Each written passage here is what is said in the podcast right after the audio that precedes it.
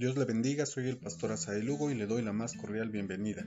Gracias por escuchar esta serie de devocionales llamada Lo Primero, basada en el Evangelio de Marcos. Hoy 3 de octubre del 2021, le invito para que juntos leamos Marcos capítulo 6 de los versos 14 al 16.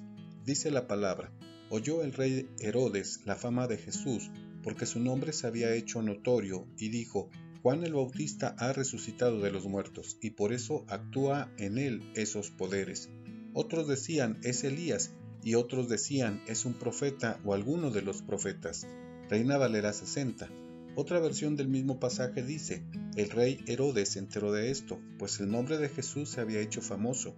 Algunos decían, Juan el Bautista ha resucitado y por eso tiene poder para realizar milagros. Otros decían, es Elías, otros, en fin, afirmaban, es un profeta, como los de antes. Pero cuando Herodes oyó esto, exclamó, Juan, al que yo mandé que le cortaran la cabeza, ha resucitado. Nueva versión internacional. Marcos inserta en su evangelio lo ocurrido con Juan el Bautista. El rey Herodes era responsable de la ejecución del profeta. Esta situación no le dejaba tranquilo, sabía que este era un hecho reprobable y esta acción no lo dejaba vivir. Vivía temeroso de las consecuencias.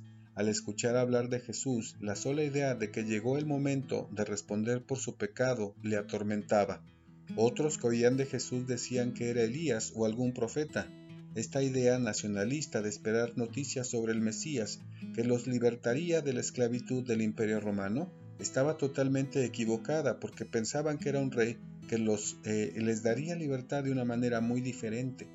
Otros habían reconocido en Jesús al Hijo de Dios, al Mesías esperado. ¿Cuáles son las enseñanzas para nosotros en este día?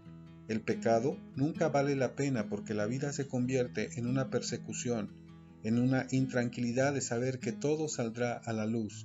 El pecado trae consecuencias en nuestra vida que nos destruye y nos aleja de la posibilidad de ver y tener comunión con Dios. El pecado tiene terribles consecuencias en la vida del ser humano le hace pensar equivocadamente que la solución se encuentra en cualquier cosa menos en Jesús. Dios envió a su Hijo Jesús para que le conociéramos y tuviéramos un medio para quitar el pecado, acercarnos a Dios y vivir en libertad. Cuando le reconocemos como nuestro Salvador, es en ese momento que somos redimidos y perdonados. Son nuestros pecados. Hoy en este día, alabemos a nuestro Señor y reunámonos como iglesia para adorar al que es por siempre. Le espero mañana para seguir reflexionando en la historia de Jesús en esta serie de devocionales llamada Lo Primero. Dios le bendiga.